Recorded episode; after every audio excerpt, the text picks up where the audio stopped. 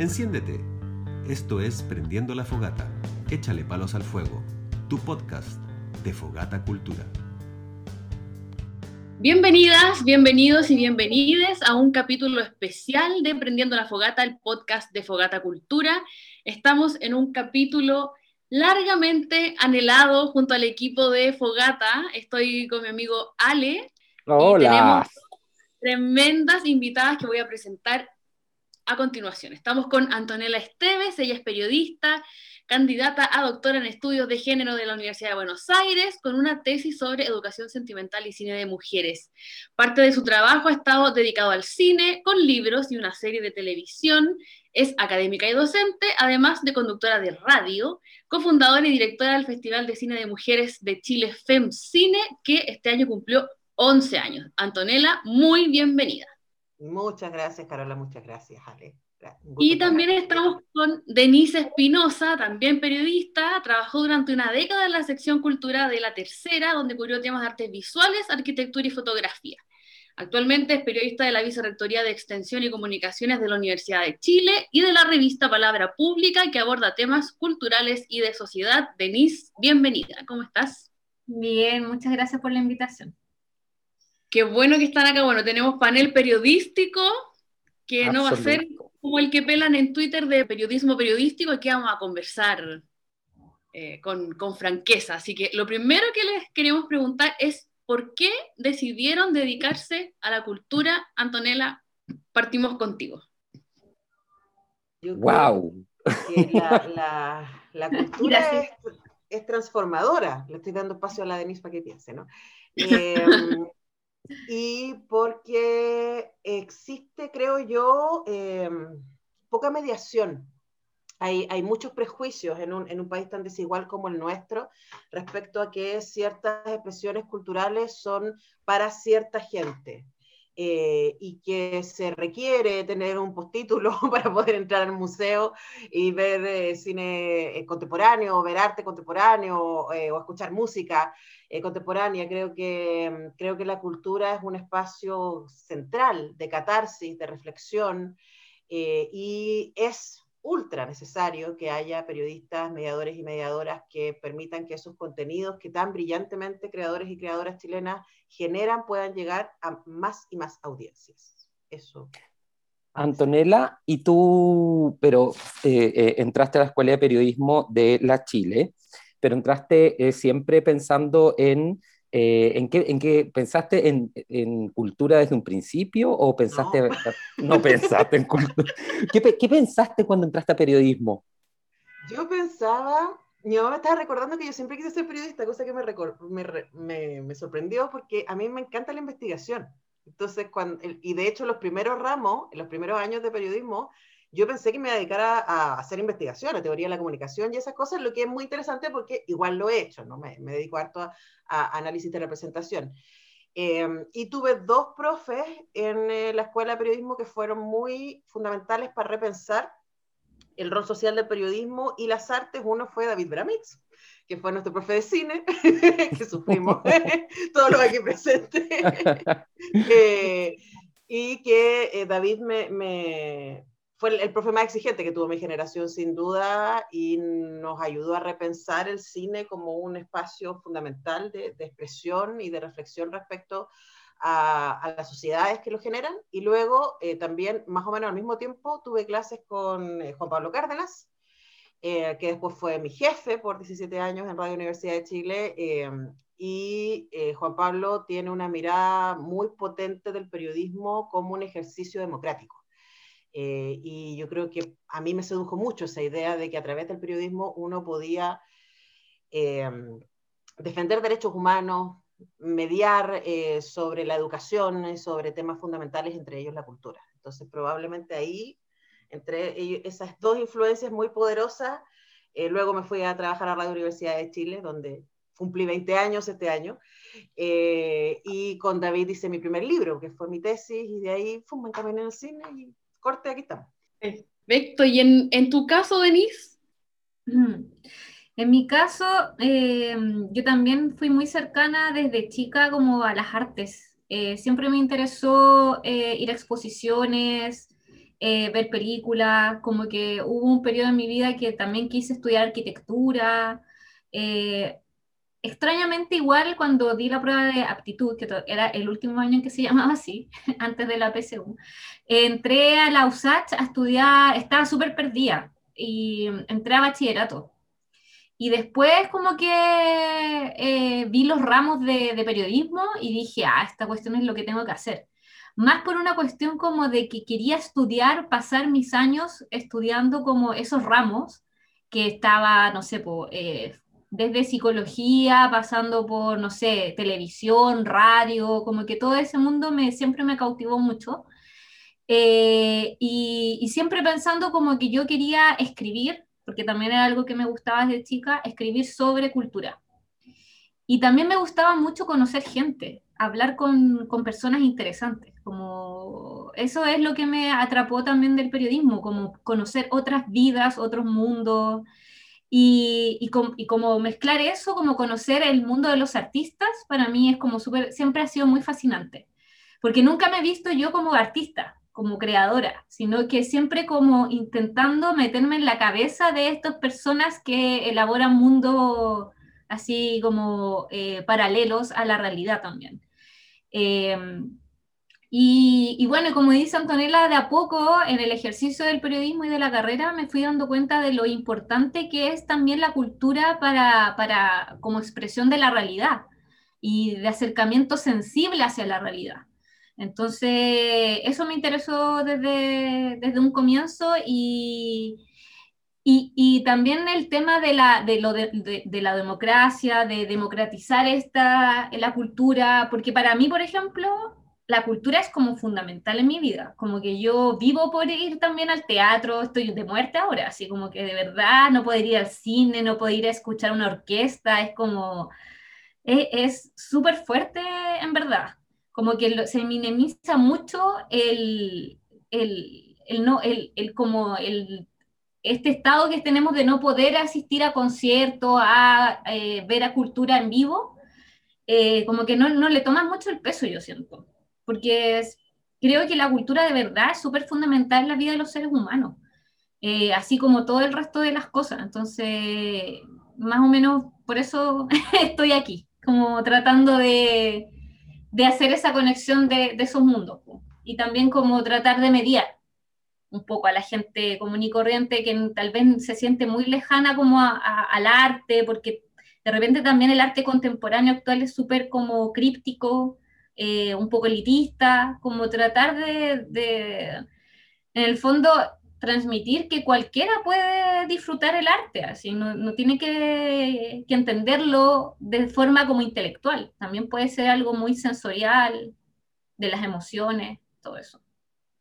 Qué interesante, qué interesante lo que dicen. Bueno, eh, yo, yo finalmente también termino dedicándome a la cultura, pero después de estrellarme con un par de pruebas especiales de teatro y después de ese par de, par de golpes, eh, claro, terminé dándome cuenta que en el fondo lo que uno quería era expresar y también comunicar, y esa conexión que existía, como este gusto tan, tan como fuerte por el arte, uno lo podía también eh, canalizar de otra manera, y en ese sentido yo aquí llego y meto la cuchara y cuento que también lo terminé haciendo como por mediar, por, por, por tratar de hacer llegar de alguna manera las expresiones artísticas eh, mediante otra forma de expresión que eran los medios de comunicación. Y, bueno, y aquí estamos para eso, pues lo mismo que a lo que se dedica la Lala, la Carola que está aquí con nosotros en este panel periodístico y finalmente estamos todos dedicados a la cultura, ¿no es verdad, Carolita? Sí, pues así es. Oye, pero algo que comentaba el Ale, eh, que tiene que ver con los medios. Cuando nosotros, cuando todos eh, salimos de la U, el panorama de los medios era bien distinto, había más revistas, qué sé yo, yo trabajé una época en, en, eh, en, espectáculo en el Mercurio, que teníamos siete, ocho páginas a veces, un sábado, era una locura, pero durante todo este tiempo, sobre todo probablemente los últimos dos años, las secciones se han ido achicando, los medios han ido cerrando. ¿Cómo lo han visto ustedes? Porque claramente sus colegas, compañeras, o sea, hay muchas sin trabajo, eh, medios que ya nunca más van a volver a abrir. ¿Cómo lo han visto? ¿Cómo lo han vivido? Yo creo que, bueno, ah, hay una razón por la que yo me quedé, estoy 20 años en Radio Universidad de Chile, ¿no? Porque, porque es un medio que está muy, muy comprometido con, con la cultura y en donde yo me siento muy cómoda y, literalmente comparto los valores del medio y de la universidad. Eh, y, y, en donde puedo hacer realmente esto, ¿no? Lo que dice Denise, que uno se levanta todos los días a hablar con gente inteligente, es una maravilla. O sea, que, la, que tu pega sea todos los días aprender cosas de gente muy bacán, eh, yo agradezco todos los días eso, ¿no? Eh, y luego también yo creo que sí, y pasa también que uno tiene hoy día la posibilidad precaria y difícil de generar sus propios medios. O sea, además de Radio Universidad de Chile, nosotros creamos hace 12 años con el Marcelo Morales eh, cinechile.cl, que es este, esta enciclopedia del cine chileno que hemos sostenido ahí con uñas, dientes y con, con, lo que podemos, porque ha sido bastante intermitente el apoyo que hemos recibido de parte de, del Ministerio de la Cultura. Eh, pero ahí estamos, ¿no? Y con otro grupo de gente alocada, bien intencionada y talentosa, llevamos seis años con radiodemente.cl, que es un medio de eh, cultura pop.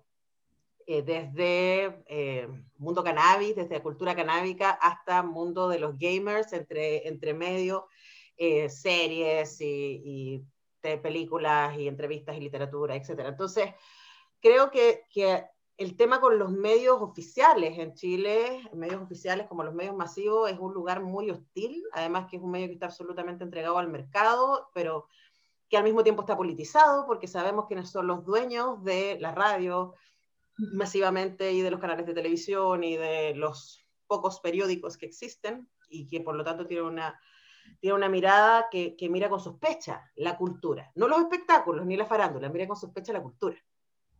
Eh, y al mismo tiempo pasa esto, ¿no? Que podemos crear podcasts, podemos crear espacios eh, de, de, difusión, podemos crear páginas web, podemos transformar las redes sociales en un medio en sí mismo.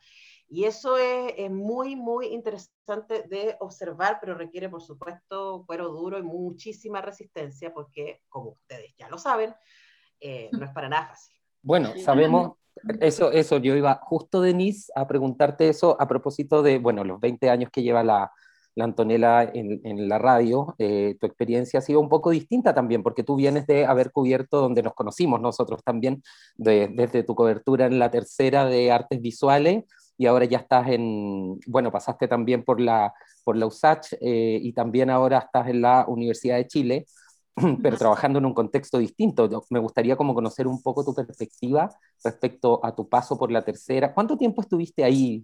Y de ahí, y de ahí parte, cuéntanos un poco. Ya, yo llegué a la tercera haciendo la práctica el año 2008 o 2007, 2007, 2008, ya no me acuerdo. No, 2007 fue. Eh, claro, y desde 2008 empecé a colaborar en la tercera. Primero como colaboradora tres días a la semana y después me hice cargo de ella de como de, la sección de artes visuales, arquitectura y fotografía. Eso, era lo, el área, el sector que yo, que yo cubría. Eh, cuando yo llegué el 2007, pucha, era otra época.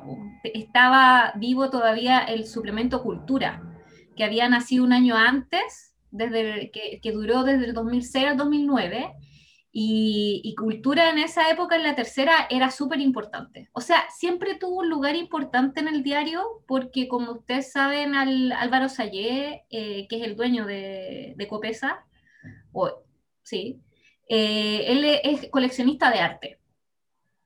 Y, bueno, después hizo la Fundación Corparte. Entonces, para él siempre fue muy importante las, las artes, la pintura, todo ese tema.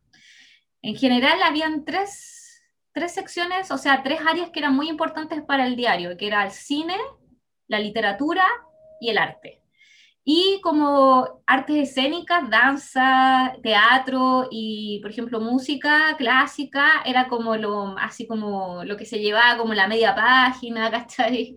Como... El hermano pobre, el hermano pobre, sí, le el, dice. El hermano pobre ya de los otros que eran más o menos pobres también. eh, y era su, eh, para mí fue una, o sea, yo entiendo que hay siempre ha habido resquemor con respecto a, lo, al, los medios como hegemónicos, que es como el Mercurio y la Tercera. Pero para mí la experiencia fue eh, súper enriquecedora los 10 años que yo estuve, teniendo que lidiar con todas las cosas amargas de la línea editorial, de no poder escribir dictadura cada vez que tú quisieras, y eh, de, que no te pescaran los temas cuando eran, no sé, eh, entrevistar al artista que no era de la católica o no estaba en la galería importante y estaba, no sé, en una sala chica, no, en, no sé, quinta normal, ponte tú. Siempre había, había evidentemente un, como una línea editorial que te llevaba a cubrir como el área más, más de elite del arte. Pero así todo fue súper enriquecedor para, para, mí como periodista porque era estar como en un diario haciendo una pega como puta, un diario así escribiendo, en una crónica, con todos los pasos que eso lleva, diseñar páginas. Eso también es, es un mundo súper fascinante. Eh, y también eh, cada cierto tiempo uno también eh, le doblaba la mano al editor y metía ahí temas que quería meter, o sea, como que también podía hacerla. rebuscándotelas y, darle, y darle espacio a artistas jóvenes, eh, hice un par de, o sea, más de un par, eh, cubrí muchas veces como eh, exposiciones de artistas de 20 años que recién estaban partiendo, o sea, como que igual se podía. bueno, y todo ese proceso fue, muy bonito hasta que los últimos años yo trabajé en el diario como colaboradora, o sea, después me contrataron, hubo un año que estuve fuera, como que me fui de viaje, y después volví el 2019 estuve colaborando y trabajando eh, la mitad del tiempo también en la, en la USACH con la orquesta clásica. Y ahí como que me metí en otro mundo también, que fue súper interesante. Y, y, ese año ya se sentía que venía la decadencia, así, máxima, como que ya no había plata, cultura cada vez tenía menos espacio, eh, el papel tenía, o sea, muchas veces se intentó en Copesa como hacer esta revolución digital, que era como somos el media, eh, media center de Chile y tenían estos proyectos súper grandilocuentes también, como de que la plataforma web era, se sabía que era como la, lo que venía, pero el tema de las lucas era el, era el problema, como que siempre eh, la tercera sobrevivió de los avisos del diario, del diario en papel. Esa era la gran entrada. Entonces, el cambiar del switch a ganar plata a través de, Internet era como que no, nunca lo pudieron lograr. Y ahora, o sea, no sé cómo lo estarán haciendo, debe ser muy duro para las empresas, porque prácticamente ya no existe el papel, solamente los fines de semana.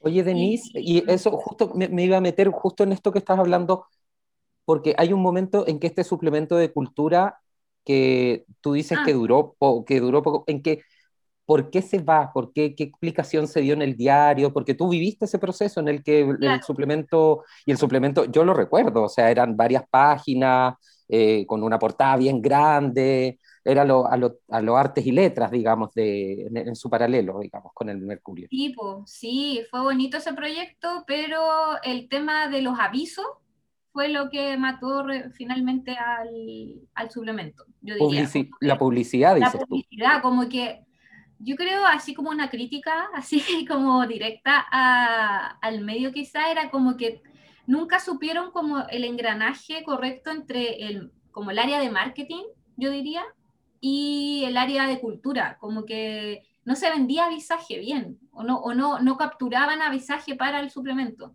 Entonces, finalmente, como que, o sea, esa fue la explicación, que finalmente era como, no se podía costear. Eh, y, es verdad que como que, el, o sea, el suplemento cultura yo creo que era bien leído, pero eh, nunca hubo como, como estos avisajes, tal vez como del nicho de la cultura, que quisieran avisar ahí en, en suplemento. E, eso fue la explicación que dieron, como una explicación económica en el fondo. Claro, estaba pensando que incluso al artes y letras le dicen artes y pegas, por ejemplo, porque en el fondo el Estado también gasta plata en los avisajes de, de, puestos de trabajo en el artes y letras.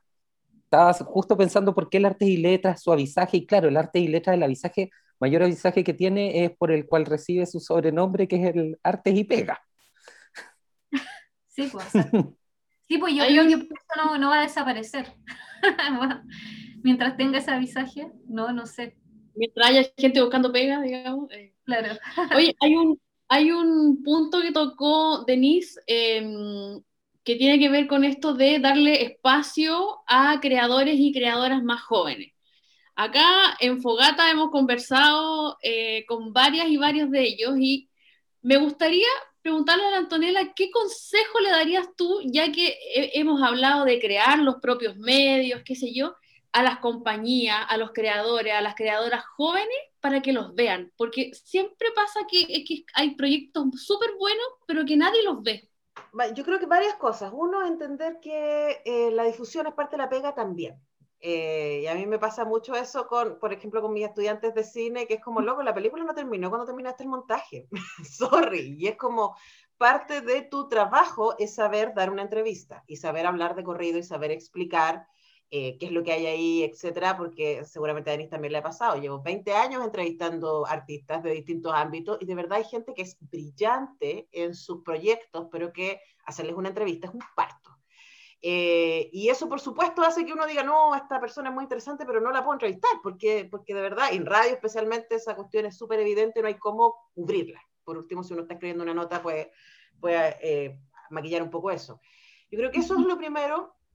Lo segundo, tienen que tener redes sociales, y yo creo que eso está especialmente potente ahora, o sea, es como, tienen que tener redes sociales, tienen que tener canal de YouTube, tienen que producir contenidos para las redes sociales, eh, no pueden esperar que los medios los llamen porque esa cosa no existe. O sea, a menos que seas Maluma, no sé, eh, los medios no te, no te buscan. Eh, al revés, y, yo trabajando en un medio tan, tan de nicho como Radio Universidad de Chile, estoy sobrepasada de proyectos, de cosas, porque además este país produce mucha cultura, o sea, somos muy ricos en, en creadores y creadoras, en, de todos los ámbitos, entonces es siempre un parto porque es como, y yo hago no sé, 14 entrevistas a la semana, o sea, igual un montón, pero, pero es muy, eh, siempre es muchísimo. Eh, si, pensar en contenidos que puedan, que tener el buen comunicado de prensa, ¿cierto? Si, si pueden contar con una, un agente de prensa que tiene los contactos ideal, yo creo que es algo que vale la pena invertir. Eh, sino tener una persona de la compañía o del equipo que se dedique a conseguir entrevistas, a buscar lugares y también entender quién es tu audiencia eh, y a quién quieres llegar, porque también tenemos cada vez más nichos, ¿cierto? Y saber que a lo mejor, claro, yo sueño con que eh, me toquen en play, pero porque, o, en sonar, porque la escucha muchísima gente, pero mi pregunta es, ¿la gente que escucha esa radio es la gente que, escucha, que le interesaría mi música? Eh, quiero el artes y letras, pero ¿qué? ¿El lector de artes y letras es el lector del tipo de novela que yo estoy haciendo o, o de cuento, de poesía, etcétera? Entonces, también, o, o, la tele, ¿cachai? También esta fascinación a que si salgo en la tele llego a la masividad, claro, pero mi proyecto es un proyecto masivo, entonces yo creo que son todo ese tipo de preguntas que hay que hacerse a la hora de buscar audiencia. Mm. Eh, creo, que, creo que las redes son súper importantes. Y, y, yo también creo que la gente que, que nos dedicamos a la cultura estamos súper disponibles, así como, oye, me ayudaría, y, ah, buscaría y me recomendaría y no sé qué. Y yo creo que ahí hay, hay una manera de acercarse a la audiencia que no necesariamente es la, la manera clásica, porque la manera clásica eh, es muy limitada, eh, especialmente para los creadores y creadoras chilenas, y especialmente para la gente más innovadora. ¿A qué le llamarías tú como la forma clásica, Antonella? La tele, básicamente. Ya. O sea, por ejemplo, estoy pensando, un, una creadora que a mí me ha volado la cabeza eh, este último año es la, Carla, la Carla Brunenwald, no sé si la, la ubican. Es impresionante la Carla. Y, y, y, es una chica que todavía no saca un disco y que ha movido todo desde redes sociales, ha movido todo desde su YouTube, está constantemente generando, ha participado en cuanto concurso puede, eh, está muy conectada con sus, con sus seguidores a través de, de, las redes sociales, les contesta, los busca, hace cosas para estar conectados con ellos y por supuesto es ultra talentosa. Y, y yo todavía no la veo en la tele. ¿cachai? Y a lo mejor, yo creo que sí va a llegar, porque no tengo duda de que se va a ganar Grammy, pero, pero creo que eh, es entender a dónde quieres llegar y cuál es la manera de llegar, y no esperar que, que te llamen o que chuta, si no salí en TVN en 24 horas, no existo, como hay otras muchas maneras de existir, creo yo, pero hay que generar contenidos específicos para las audiencias y para la gente que puede em, acompañarte y apoyarte en el proceso. Mm. Igual es interesante lo que dice la Antonella porque eh, también tiene que ver como, claro, en el caso de lo que tú decías, una, una artista joven y como en las nuevas generaciones está súper, como que ella está súper eh, asumido el tema de las redes sociales. Pues. nacen con eso, teniendo, ya ahora ya todos tienen, pero también es importante lo que tú decías ya antes de, de no mirar en menos como a todos los gestores culturales o como lo, el ecosistema de la cultura que tiene que ver con, porque un artista igual tiene el derecho de solamente crear y ser artista, no tiene que convertirse como en, en productor, en periodista, como, ¿me entiendes? Como, como también el, el, el, el, hacerse de un equipo y de otra gente que está trabajando para eso, como como ponerse al servicio del artista y, asumir también que tú también tenés que tener un rol activo, pero no por eso tenés que hacerlas todas también, que es como el circo pobre de la autogestión también y que es súper triste para los artistas tener que asumir eso, como, o sea, aparte de crear el disco, tengo que promoverlo, difundirlo, conseguirme la entrevista, o sea, además que las nuevas generaciones están súper aptas para eso pero, pero hay también agentes culturales alrededor que hemos estudiado y nos hemos formado para hacer esa pega. Yo creo que es, somos aliados.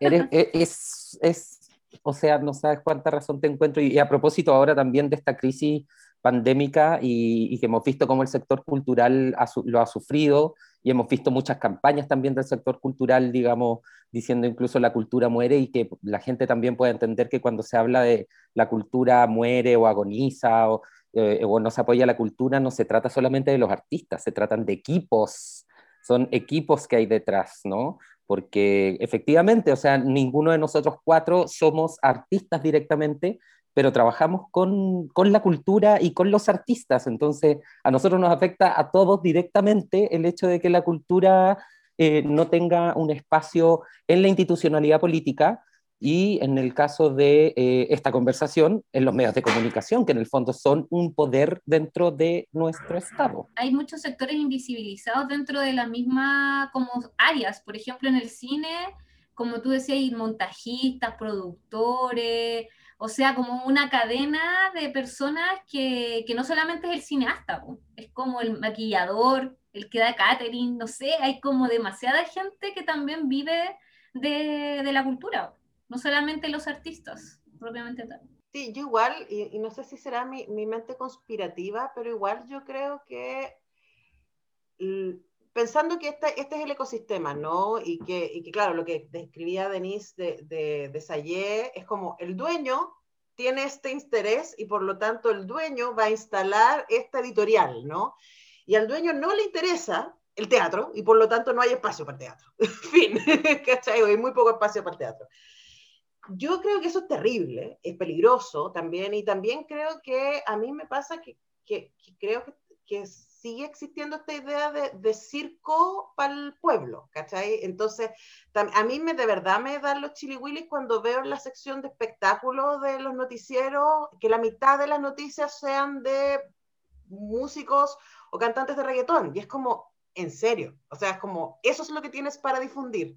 Y uno dice, bueno, entonces, ¿por qué la mayoría de la gente escucha reggaetón? Bueno, porque eso es lo que aparece en todas partes. Lo mismo pasa con el cine, ojo, o sea, es como sale la última película de Avengers, que ojo, nada contra los Avengers, todo contra el reggaetón, nada contra los Avengers, pero y es como, pero mm, acaba de una película chilena ganar Venecia, ponte tú, ¿por qué no estamos hablando de eso? ¿Y por qué estamos hablando de la última de los Avengers? Entonces también yo creo que hay una, por eso hablaba yo antes de la sospecha, yo creo que, que sí, desde la, de, de la, del poder, ¿cierto?, hegemónico eh, de este país en donde está tan cruzado el poder político con el poder económico, sí se entiende que el pueblo pensante es un pueblo peligroso. Luego, enos aquí haciendo una nueva constitución, ¿no? Y el espacio de la cultura y las artes es un espacio de pensamiento, es un espacio de desarrollo de, de pensamiento crítico, es un espacio de reflexión y por lo tanto va, es dispararme en, el zapato, difundir a la gente que está ayudando a la gente a pensar. Entonces, mejor lo pongo a distraerse con cuestiones que no generan reflexión, ni pensamiento, ni crítica, ¿no? Yo creo que también eso es, es, es un... esa editorial tiene un punto de vista y tiene una agenda. Y creo que tampoco podemos hacerlo locos respecto a eso. Es real, no es solamente desidia. Oye, Antonella, y en un medio como la Universidad de Chile, ¿cómo es una reunión de pauta? Pensando en que la Denise nos cuenta un poco esto de Sayel, la tercera, pero la Radio Universidad de Chile, ¿cómo lo hacen? Bueno, tienes 14 entrevistas a la semana, igual es bastante el espacio que tienes privilegiado. Hago 13, hago 13 y el otro ah. programa es, es, como un club de lectura que hacemos, la República de las Letras, que lleva 11 años haciéndose. Eh, ¿Cómo lo deciden? ¿Qué, qué, qué sucede? La verdad es que yo tengo la fortuna de que yo soy la editora de los programas que hago. Maravilloso, todos los artistas entonces que nos estén escuchando se dirigen a Antonella. ¿Con quién quiero hablar? Eh, la verdad es que sí, pero luego Radio Universidad de Chile depende de la rectoría de la Universidad de Chile y por lo tanto se somete a los valores que explicita la universidad, y igual que lo hace Palabra Pública, ¿no? Entonces, la universidad explicita defensa acérrima de los derechos humanos. La universidad explicita que es una universidad feminista y que está haciendo eh, decisiones activas en ese sentido, en, tanto en términos internos como en términos de su discurso. La universidad explicita la defensa de los pueblos migrantes. La, la universidad explicita su respeto a las primeras naciones. Entonces, esos valores que la universidad explicita nosotros como radio, los tomamos y esa es nuestra línea editorial. Entonces, luego cuando yo tengo que decidir con quién hablo, con quién no, entonces, por ejemplo, ya la gente que, que hace difusión de prensa, música más o menos sabe, es como cuando me ofrecen a mí así como música urbana, reggaetón, es como, no va a resultar. Porque luego hay todos estos medios que están difundiendo ese tipo de música y yo escojo difundir cosas que en general a mí me parece que tienen mayor eh, interés y calidad musical, luego somos una radio universitaria, eh, y que a mí, no, ojo, no solamente cosas que a mí me gustan, sino cosas que yo creo que pueden ser interesantes. Eh, y eso me pasa lo mismo con, con literatura, con plástica, con teatro. Eh, tengo, tengo la posibilidad de poder escoger. Y, y, en eso también agradezco a mi jefecito Ito Ito, que tiene muchísima confianza en mi criterio. ¿Y en, en tu caso, Denise, funciona más, más o menos similar?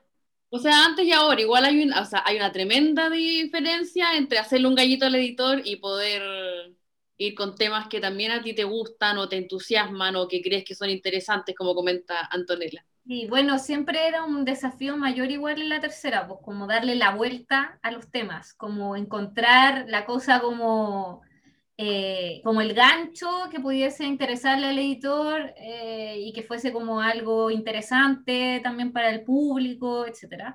Pero en general, igual en la, en la tercera, bueno, cubríamos cosas muy de, de instituciones, ¿cachai? Así como Museo de Bellas Artes, yo tenía que cubrir Museo de Bellas Artes, Centro Cultural La Moneda, eh, como cosas muy, muy como los grandes centros de arte, también había un espacio para las galerías comerciales, pero igual alguna vez, igual llevamos cosas, no sé, de galería, eh, no sé, galerías más, eh, eh, como más independientes, pero claro, siempre era como minoritario.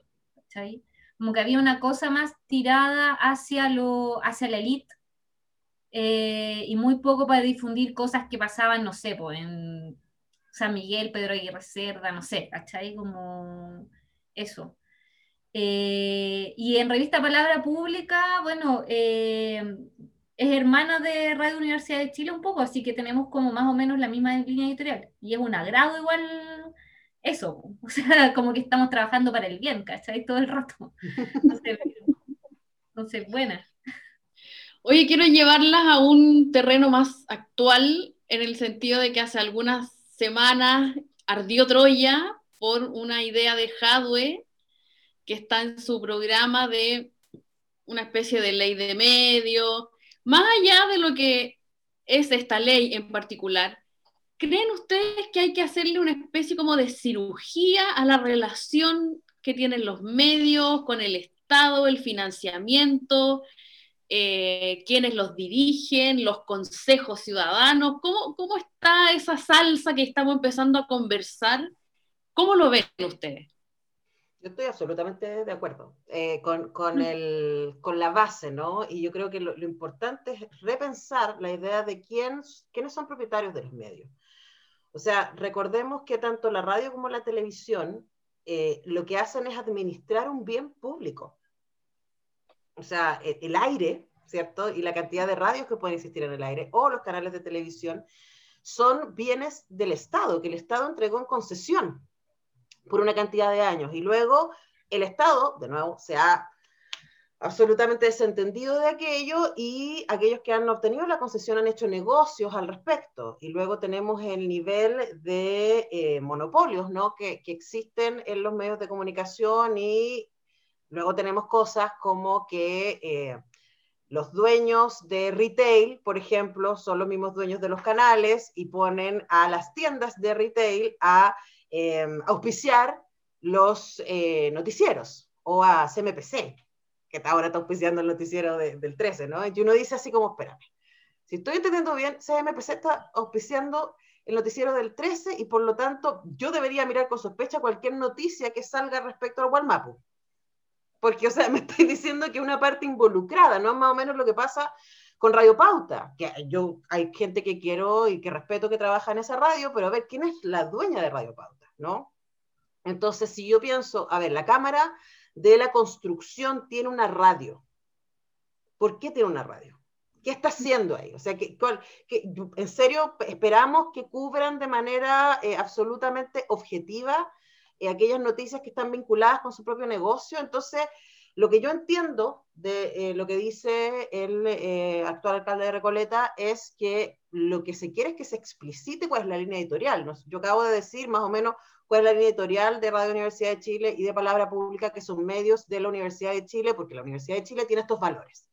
El problema es que a nosotros se nos intenta decir que eh, los canales de televisión o, que las radios o, son objetivas y esa cuestión no existe. Entonces, habría primero que explicitar cuál es la línea editorial de X, cada una de ellas, y luego efectivamente eh, que el Estado tenga una mayor presencia, porque finalmente es un bien público, eh, que debería ser administrada con criterios públicos. Y no estoy hablando solamente de televisión nacional, estoy hablando de todos los medios de comunicación. Entonces, es súper, súper ambicioso, porque finalmente los medios construyen realidad eh, instalan cierta mirada. Yo estoy segura que la revolución no hubiera existido, la revolución de octubre no hubiera existido si no existieran redes sociales y medios alternativos.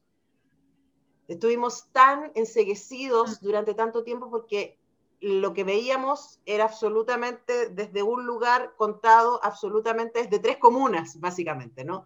Eh, y esa es la realidad que nos, que nos vendieron, la realidad del OASI, la realidad del Producto Interno, de, del PIB, ¿cierto? Eh, la realidad de, de, de, Chile, líder de la región, etcétera, cuando en nuestras casas veíamos que las cosas eran absolutamente distintas. ¿Por qué empezamos a tomar una conciencia cuando empezamos a tener acceso a otros mensajes? Y por eso es fundamental saber quién está detrás de los medios de comunicación y con qué agenda, porque siempre, siempre, siempre, siempre hay una agenda. Yo, silencio y qué hago. no, yo, yo, pienso, yo pienso que, que, claro, yo creo que el Estado tiene que garantizar en el fondo que hayan medios públicos con, con, grupos autónomos de línea editorial autónoma al, al, gobierno de turno, digamos, financiados por, por el Estado, pero también garantizar que los medios privados que tienen que existir tengan una línea editorial abierta y también me parece muy importante eso, que se sepa quiénes están en los directorios de, la, de los medios de comunicación y todo. Creo que hay, eso es como fundamental en el pluralismo, pero creo en un sistema mixto igual. No creo como en estatizarlo, estatizarlo todo. Pero no ha dicho que hay que estatizarlo eh, todo. Sí, no, no, no, no sé si lo, si lo ha dicho o no. Eh, pero creo que eso, como un sistema... en el debate y dijo que no, que, que, que se trataba básicamente de, de mm, transparentar. Claro, pero creo que es súper importante que haya líneas editoriales, como que no sea todo, o sea, el pluralismo no entendido como que en cada medio de comunicación haya como de todas las tendencias políticas o que haya de todo, sino que igual que haya medios de izquierda, que haya medios de derecha, pero que se transparente en el fondo eh, su línea editorial. Y también creo que es súper importante como que, que, no sé a, través de, de, qué, de qué medio, pero que también exista la posibilidad que hayan medios de organizaciones sociales, o sea, un poco lo que pasa en las redes, ¿no? Como lo, en las redes sociales pasa eso, que han, han nacido como medios de comunicación. Pero yo ahí creo que, que, que es súper importante también que tiene el periodismo, que sea el rigor en el fondo, que hay como un tema de investigación, contra, contrastar fuentes, ir a distintos puntos de vista, como... Y ese, a veces esas cosas no, no se producen en las redes sociales. Y por eso a veces, por ejemplo, se producen mucho las fake news, o como eh, en el fondo igual es peligroso por ese lado, como que no todo lo que toda la información que aparece en redes sociales eh, es producto de una investigación periodística seria. Y eso es lo que tiene el periodismo, ¿cachai? Como que entonces yo valido completamente como que haya medios de comunicación en redes sociales, pero tienen que tener cierto rigor periodístico para considerarse medios de comunicación igual porque si no es una opinión personal, en el fondo, independiente pero personal.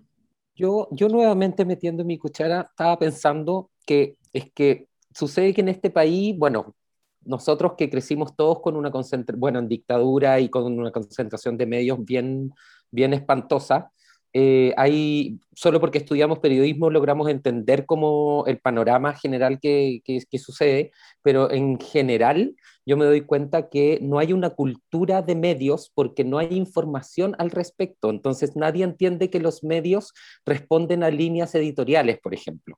Eh, se entiende que los medios más eh, tradicionales son los medios más objetivos, sin transparentar una línea editorial. Entonces no hay una cultura de entender los medios, no sé, me pasa que siento que en Argentina se entiende mucho más, por ejemplo, eh, cuando un medio es disidente al, gobierno de turno, cuando un medio en verdad es un medio que tiene un claro tinte, no sé, cultural, artístico, otro que tiene algo más científico. Aquí en general como que se pelean los que, los que tratan de ser objetivos y como tú decías, Denise, plurales, que en el fondo hacen de todo, y los medios específicos viven una lucha constante, como lo que decía de antes la, la Antonella, o sea, sostener en un medio que eh, trata el tema del cine.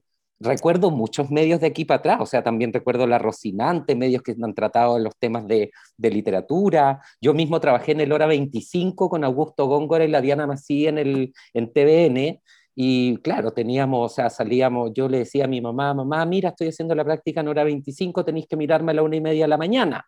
¿Cachai? A la, hora Como... a la una y media de la mañana aparece el programa, teníamos por supuesto un horario horroroso, con un presupuesto espantoso también, y, y también sufríamos de alguna manera una cierta, no te diría, no sé si discriminación, pero sí un poco, ¿no? en verdad, sí. Eh, habían no siempre fue así, po.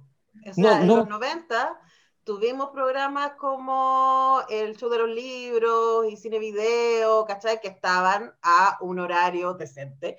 Por eso fueron parte de nuestra formación. Entonces también es como decir, ¿y por qué ya no están? ¿Y por qué eh, ahora se entiende cultura como programas de viajes y comida, ¿cachai? ¿Y por qué no se entiende cultura como, y por qué se, se asume que es fome hablar de ballet o de plástica o de arquitectura, ¿cachai? Eh, yo creo que ahí hay, o sea, yo creo que eh, efectivamente tiene que ver con una cuestión que es ideológica. I'm so sorry, pero, pero la verdad es que, es que sí. Eh, y también yo creo que hay una cuestión que es cultural y una cosa que a mí me entretiene mucho, que ha sido entretenida de mirar ahora con, con la nueva constitución, es que, no sé si se ha fijado que los canales de televisión siguen pensando binominalmente. Eh, entonces invitan a sus paneles para evaluar a alguien concepta y a alguien de derecha. Y es como, loco, el, más de la mitad de los constituyentes no pertenecen a ninguno de los dos mundos. ¿Qué les pasa?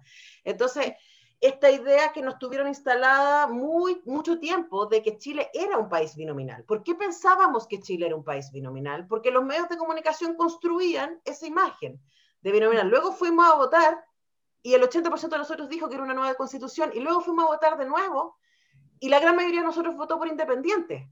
Entonces, ese es el Chile real. Y los medios de comunicación nos tenían convencidos de que estábamos con dismorfia, básicamente. Entonces, creo que, creo que hoy día hay un gran desafío de ponernos al día los medios de comunicación respecto a ese Chile real de la que la, Convención eh, Constitucional es tan buen ejemplo, ¿no? No, y aparte el centralismo que hay, o sea, lo que pasa en regiones es completamente distinta a la realidad, o sea, están pendientes de otras cosas de que no se hablan en el diario, ¿cachai? Básicamente, o sea, la cultura también eh, y en los medios como hegemónicos y lo que sale en la prensa o lo que sale en radio, televisión, son cosas muy de Santiago. Y pucha, es, o sea, eso, pues son, Chile es más que Santiago, entonces lo que pasa como en pueblos en el sur, tú sabes, tú sabes pues Alejandro, en Chiloé, ¿cachai? Eh, otra, otra volada, y también eh, darle importancia a los medios locales también, pues. Estaba pensando una cosa a propósito que ustedes están en la Universidad de Chile, ambas actualmente, qué simbólico que la universidad haya sido la que le haya abierto las puertas a la convención constitucional, con, la convención, eh, a propósito también de cómo la universidad ha sido la que le ha abierto también las puertas al, a la cultura. Pensarse público, es que yo creo que ese es el tema. Eh, una de, yo creo que, que, uno de los grandes mitos que se está cayendo en este momento es la idea de, eh, como dice Baradit, el neoliberalismo instalado en nuestros corazones, ¿no? Que, que, lo dice al final de su libro Dictadura, dice que la herencia, una de las mayores y horrorosas herencias de la dictadura es instalar la idea neoliberal en nuestros corazones. Y nosotros pensábamos que vivíamos también en un mundo del sálvese quien pueda, en donde la plata es lo más importante, y no sé qué, y de repente nos dimos cuenta que no, que en, nuestro, en nuestros vínculos nosotros no somos así, que efectivamente, hemos aquí con Denise trabajando en medios eh, de nicho, pequeños, en donde estoy segura que podríamos ganar más plata en otros lados, pero, pero que tienen un sentido democrático, que tienen un sentido eh, altruista, social, eh, y, y, yo creo que la universidad en la Universidad de Chile se viste, ¿cierto? Esta idea de que es una fiel representante de la diversidad, del pluralismo, de la complejidad de lo que es Chile. Eh, y es muy coherente que haya dicho, a ver, vamos. Ahora dijo el rector que, esta conversación la habían tenido previamente con las otras universidades del CRUCH, de decir, eh, las universidades públicas, en su vocación pública, están abiertas para este momento tan fundamental de la, de la historia de Chile, de la reescritura de su constitución. Entonces, claro, es, es de nuevo pensarnos públicamente, ¿no? Y a mí me, me entusiasma mucho eh, eh, ser testigo de este momento y ser parte desde de, el lugar donde uno está. Oye, y si, si pensamos desde lo público también, tomando un poco esa idea, en febrero TVN fue multado por no cumplir la cuota cultural mínima que tenía que pasar, versus este mes la red eh, firmó una alianza con el Teatro Municipal que parece que al menos según las redes sociales el domingo le va regio con la programación de ópera, ballet, eh, música sinfónica. ¿Hacia dónde debiera ir la cosa? ¿Sirve, ¿Realmente sirve multar? ¿Sirve, ¿Sirve que un canal tenga que pagar plata si realmente los contenidos los va a pasar igual a las una de la mañana? ¿Por qué un canal público no puede hacer lo que está haciendo un canal privado que por lo demás yo creo que le está yendo bastante bien? Ahí no sé, ¿cómo, cómo lo ven ustedes? Sí, yo voy a seguir con mi teoría conspirativa de los poderes detrás de la editorial de los canales. O sea, a, a, los, a quienes están en las mesas de decisión de los canales de televisión masivos, no les interesa necesariamente hacer negocio. Esa es la diferencia con la red. La red se dio cuenta de que un programa eh, como Sin Pauta era un tremendo negocio. No sé si han visto las tandas comerciales que tiene ese, ese, programa. Es impresionante. Entonces, no es, no tenemos mujeres periodistas de izquierda haciendo programas porque es un mal negocio y nadie las va a ver. No, no tenemos periodistas de izquierda en los otros canales haciendo programas porque son peligrosas para, para, el discurso hegemónico, ¿no? Eh, y lo mismo creo yo que pasa con, con la cultura. O sea, este ciclo de teatro que hizo TVN, en serio, o sea, con todo el respeto de la gente que fue parte de eso, pero ¿eso es lo que tú quieres mostrar del teatro chileno? Que eran básicamente mucha comedia, mucho stand-up, y era como, ¿en serio? ¿Eso es lo que, lo que, eso es lo que, que quieres que la gente piense que es el teatro chileno? Eh, yo entre la, la multi cosa, y aquí también hablo por la experiencia, yo eh, trabajé muchos años en eh, Frutos del País, soy la voz oficial de Frutos del País. Soy una persona que dice, al regreso, en Frutos del País. Entonces, lo que nos pasó con eso que estaba dentro del espacio cultural de TVN es que TVN repetía, repetía, repetía, repetía, repetía, repetía programas y la producción de Frutos del País hacía programas, pero no los ponía. Y TVN seguía guardando y seguía guardando y seguía guardando, o los cortaban a la mitad, o ponían un pedazo pegado a otro pedazo. Y es súper, no solamente, eso es cultura, porque ahí estás mostrando la diversidad de este país y estás siendo súper irrespetuoso con la gente que está esperando ver contada su historia en televisión, ¿cierto? Eh, y, claro, no, honestamente no hay un interés, pero no creo que sea porque se siente que no es un buen negocio, porque está demostrado que la cultura bien contada es un tremendo negocio, genera interés.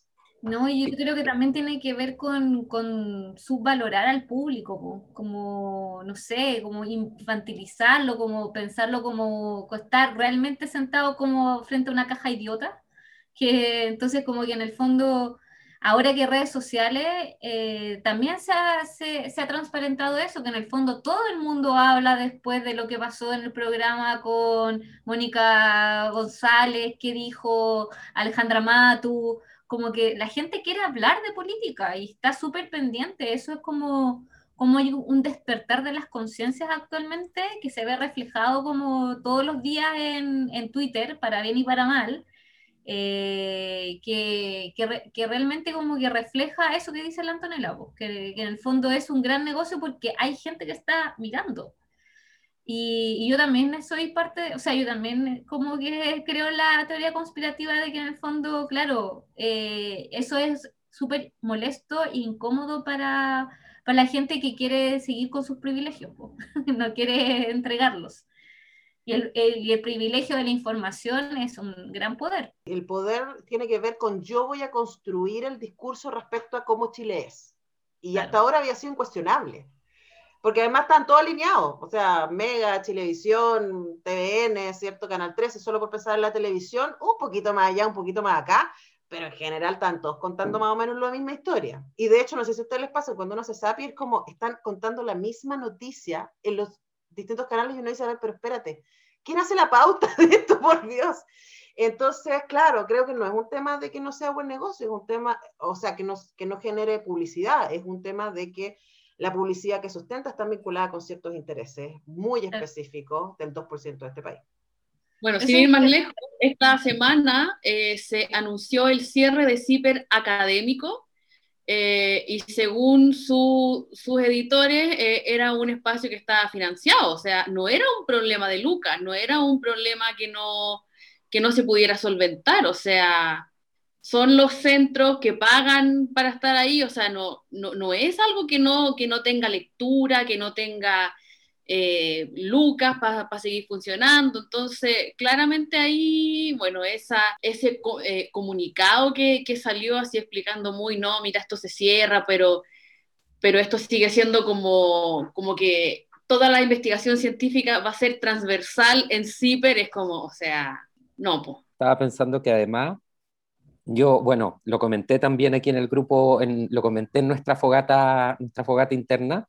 Yo tengo los GC de los matinales, pero yo me cambié a la voz de los que sobran. Doy plata mensualmente. Tenemos una comunidad que tenemos un chat. Hay una reunión mensual donde dan cuenta de las platas, incluso cómo se dan, cómo se ocupan las platas que dan la, la gente de la comunidad.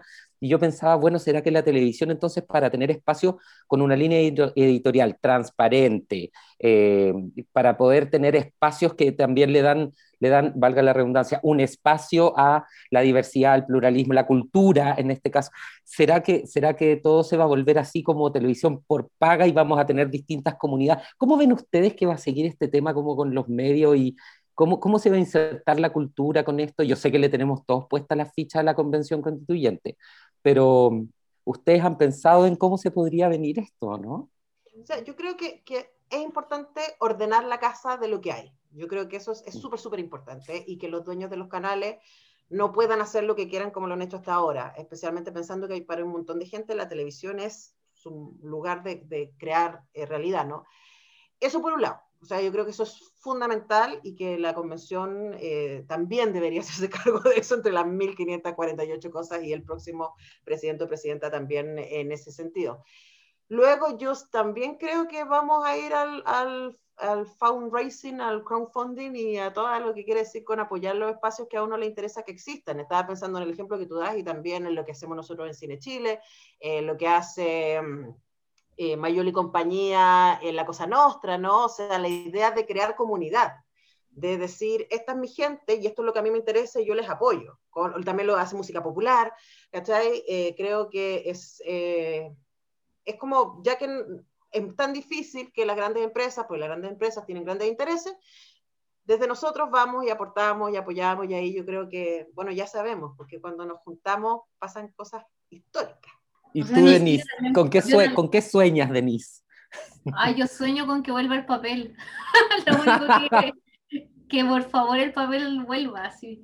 Eh, sí, o sea, a mí yo soy como una romántica de eso, entonces también me encantaría como que hubiese como más medios de comunicación impresos para leer, como que yo soy amante de eso. ¿Ah? Que vuelvan las revistas para ojear y coleccionarlas y todo eso. Pero también estoy de acuerdo en que, que también uno tiene que hacerse cargo de mm, de eso, de, de como de como ser activista en, en, tu rubro, como que si querís, si querís como contenido, vas a tener que saber ponerte como a, apoyar al, al, al, medio que te está representando, que te está entregando buen contenido y todo eso. Entonces también yo como que soy soy súper partidaria del tema de los crowdfunding y de, claro, crear comunidades y todo eso.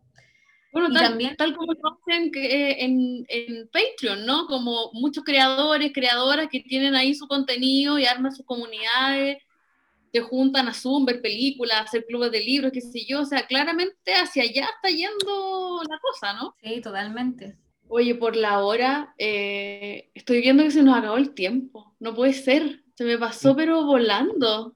Increíble, incre increíble. increíble muy potente la palabra de mujeres, medios y cultura. Me encantó. Oye, me siento un privilegiado. Oye, pero, pero, pero sí o sí dejemos un minutito para que cada una de las chiquillas cierre con sus últimas impresiones, con lo que quiera decir, pasen sus datos si quieren también, eh, para que las vean, las escuchen, las lean. Por favor, Antonella, partimos contigo. Bueno, primero gracias por, por, la invitación. Siempre es muy bueno encontrarse con colegas. Yo siento que hacer periodismo cultural es hacer resistencia.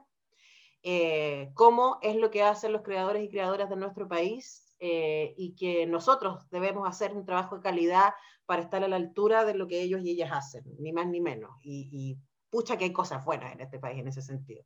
Eh, creo que también como espectadores, espectadoras, lectores, lectoras, eh, auditores, auditoras, tenemos una responsabilidad y, también creo que, a propósito de la última pregunta, el mercado y lo que nosotros hacemos también en nuestro tiempo, con nuestra plata, es una manera de dar señales de cuáles son los contenidos que nos interesan, ¿no?